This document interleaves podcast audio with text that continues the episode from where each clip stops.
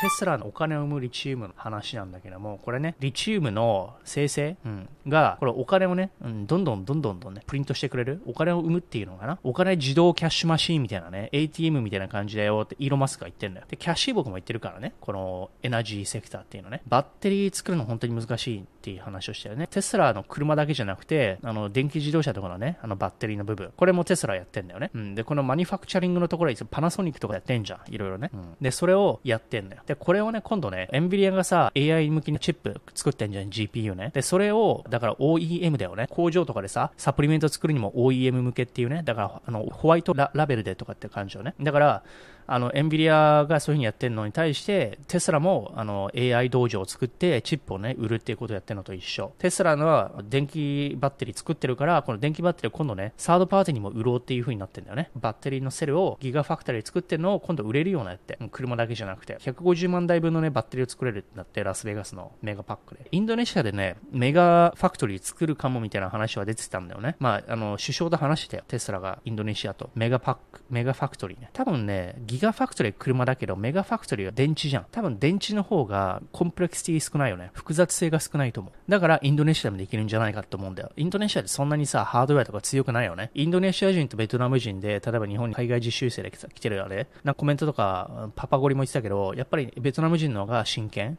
国民性文化的に？インドネシア人はイスラム教からなのかわかんないけども、そんなにね、お金に対してシビアじゃなくて真剣に働かないとかって言ってたね。ベトナム人ほど。だから、その、しかも島じゃん。ね。ベトナムってさ、中国の南じゃん。すでにサムソンとかが50%以上はね、チップとかベトナムで作ってんだよね。中国からあのディペンデンスをなくすために。ベトナムってのは結構ね、地理的にも繋がってるし、大陸で。中国と繋がってるし、工場とかあってある程度できる。でもインドネシアって島だからね。フィリピンも島でしょ。だから物流がまずストップなんだよね。で、かつ国民性である。フィリピンの人が、例えばね、 warehouse とかラチップ作るって向かないよね。文化的に。うん。文化的にスパニッシュ系とちょっと入ってるし、のんきに気楽な感じなんだよね。うん、国民性的に。でそれで言ったら、インドネシアってのも、そう、あの、ベトナムとかと比べたら、あの、ベトナムはちょっと日本人に似るっぽいね。やっぱり真剣っていうか真面目。うん。そんなに笑わない。タイ人とかめっちゃ笑うんだけども、冗談とかね。っていうところで、インドネシアでギガね、インドネシアやるってなると、しかも島からさ、輸出するのも大変だし、すごい複雑だと思うんだけど、バッテリーに関しては簡単じゃないかなって、あの、ギガよりはね、メガの方が、みたいな話で。まあ、あの、インドネシア話が上がったよって話ね。アセットなんだよね。メガパックのファクトリーってアセットなんだよね。あのお金を生むから、バッテリー作れば作るほど。ってことで、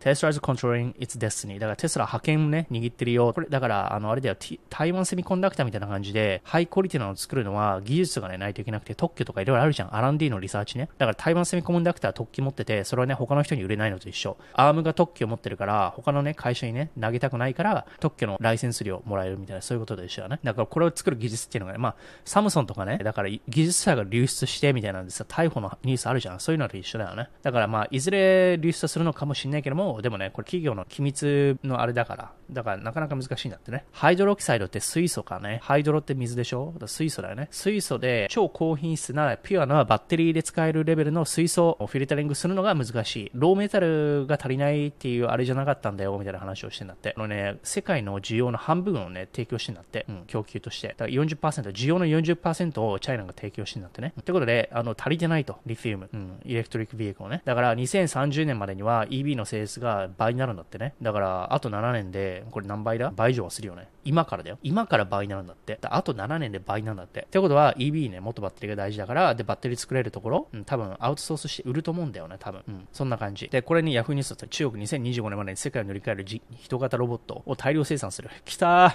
来たーこれもすでにオプティマスロボットが2025年に来るのと一緒よ。もう完全にもうロボットだよ。AI だよ。うん、人いらねえよ。うん、丸い円形でさ、勝手に掃除してくれるロボットあんじゃん。あれと、今度は介護のロボットだよ。介護のロボット。家事とか育児とかしてくれる。育児もしてくれるかもね。